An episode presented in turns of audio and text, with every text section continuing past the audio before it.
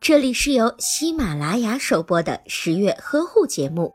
十月呵护帮助孕妈妈们摆脱孕期中的各种烦恼。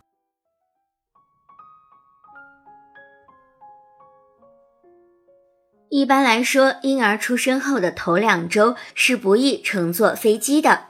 如果是迫不得已的情况，爸爸妈妈就要有所准备。首先，在购买儿童票、婴儿票的时候，应该提供宝宝的出生年月的有效证件，例如出生证和户口本儿。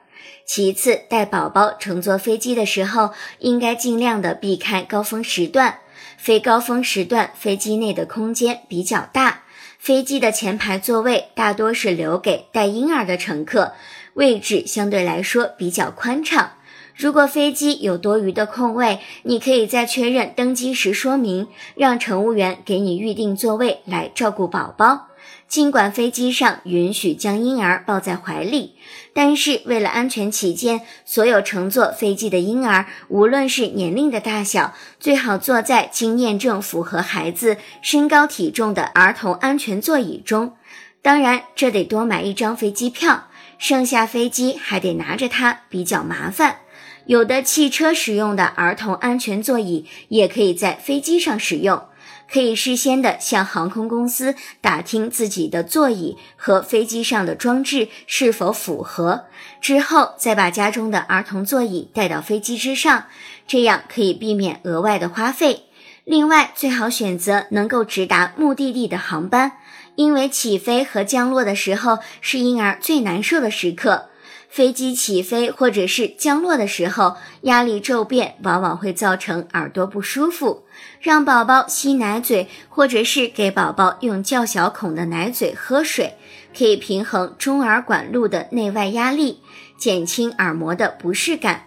大一点的宝宝嘴里含一颗糖也是可以的。上飞机之前不要给宝宝喂得过饱，防止颠簸加重，产生吐奶、呛奶的情况。大人也要记得提前去一趟洗手间，妈妈要将母乳挤掉一些。上飞机之后尽量少哺乳，如果平时喂过奶粉，就可以在飞机上用奶粉喂养。航空公司偶尔也会丢失或者是搞乱你的行李，最好手头多带一些尿布、衣服，以免临时抓瞎、手忙脚乱。最后，飞机上难免出现颠簸的情况，为了避免杯中的热饮因为遇到冲击突然的泼洒出去，烫伤你的宝宝，所以建议不要喝咖啡或者是热茶，也不要在临近孩子的座位上放置重物。如果乘机的时间比较长，机舱内空气干燥，可以选择给宝宝抹一些婴儿油滋润皮肤。可以在宝宝的鼻孔内点一滴或者是两滴生理盐水，以免宝宝鼻内疼痛或者是出现流鼻血的情况。此外，时刻要谨记系好安全带。在紧急情况下，大人必须马上给自己戴上氧气罩，自己头脑清醒的情况下才能够照顾好宝宝。